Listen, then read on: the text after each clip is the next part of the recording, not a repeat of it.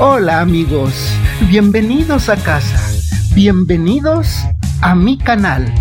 Los invito a suscribirse.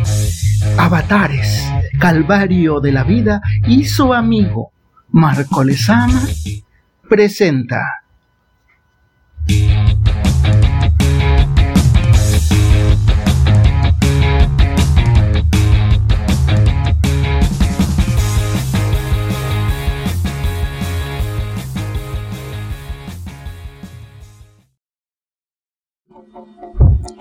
Mitos y leyendas de México.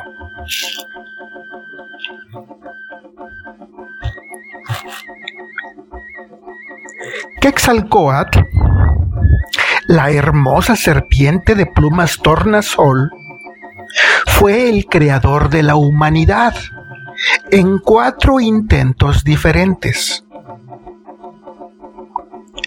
Y en cada uno fue mejorando su creación, pero se lamentaba porque sus obras morían de hambre al no tener el alimento adecuado.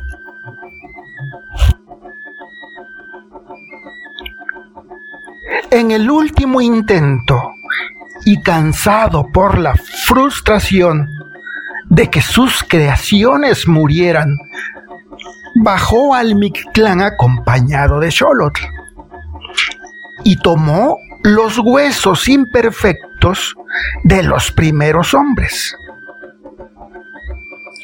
Luego, ayudado por Cuatlicue, los molió y formó una masa. Al mezclarlos con tierra, agua y con su sangre divina para finalmente lograr crear al hombre que tanto anhelaba.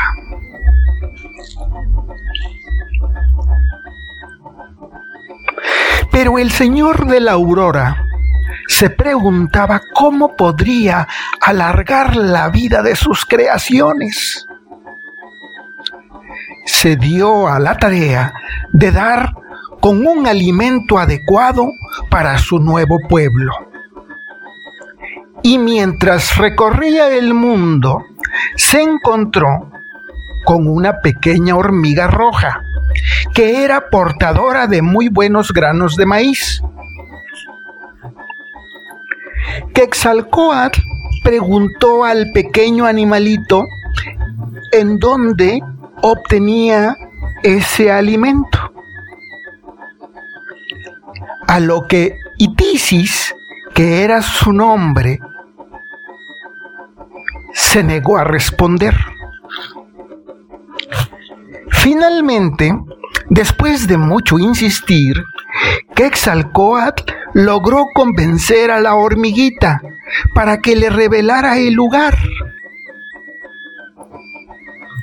Se transformó en una hormiga negra y le siguió en su camino hacia el Cerro de los Alimentos que se conoce como Tonacatepetl. Este se abrió ante Itisis, que era el custodio, y le permitió el paso. Dentro del monte, Quetzalcoatl tomó granos de maíz y de otras semillas que en él se encontraban y se las llevó a un lugar apartado que se llama Temuanchan.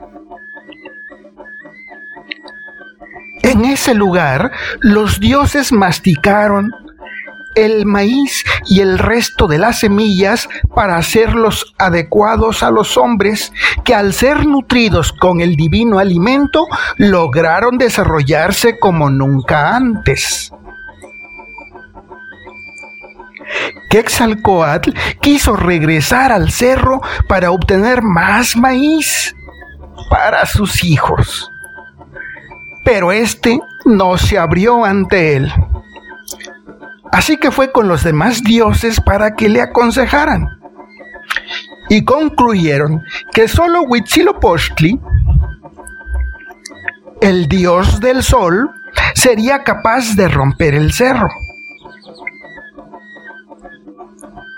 Así que el Señor de la luz y el calor acompañó a Quetzalcoatl al Tonacatépetl y empleando todas sus energías logró rasgar el cerro del sustento, pero quedó tendido en el suelo, completamente agotado por el esfuerzo. Mientras tanto, Quetzalcoatl entró en el cerro y comenzó a buscar una semilla de cada color de maíz.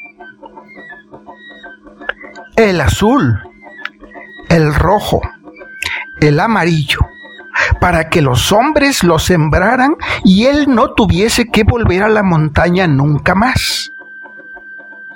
Sin embargo, las cosas no resultaron como él esperaba. Pues mientras se encontraba ocupado, Ihuitzilopochtli estaba en el suelo. Un grupo de enanos llamados Tlaloques, el rojo, el amarillo, el azul y el blanco, que son ayudantes de Tlaloc, el Señor de las aguas del cielo, tomaron el maíz y las semillas restantes y huyeron hacia los cuatro rumbos y dejaron el cerro vacío. Desde ese entonces, el Tonacatépetl depende de las nubes y de la lluvia que derraman para que sus frutos crezcan.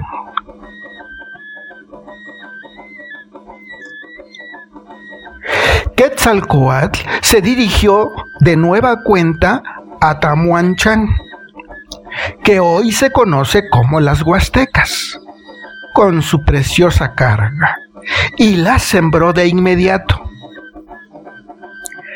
Esta región se convirtió en un lugar de campos fértiles, bosques hermosos, de fauna abundante y bella además de un lugar completamente colorido y de especial belleza.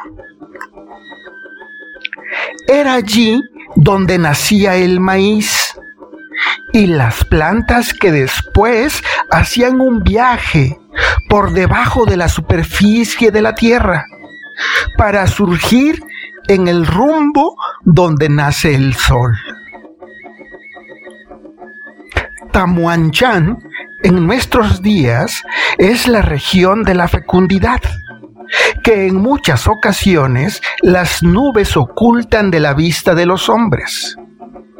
Esta es la causa por la cual los hombres llamaron al maíz Isisentli, recordando al alimento que los dioses amasaron en sus bocas.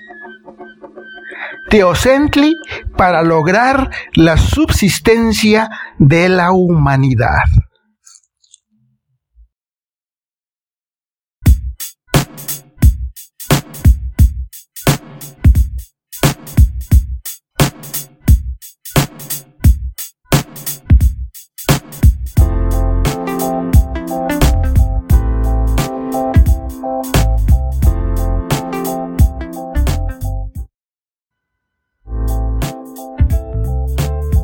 Gracias por escucharme.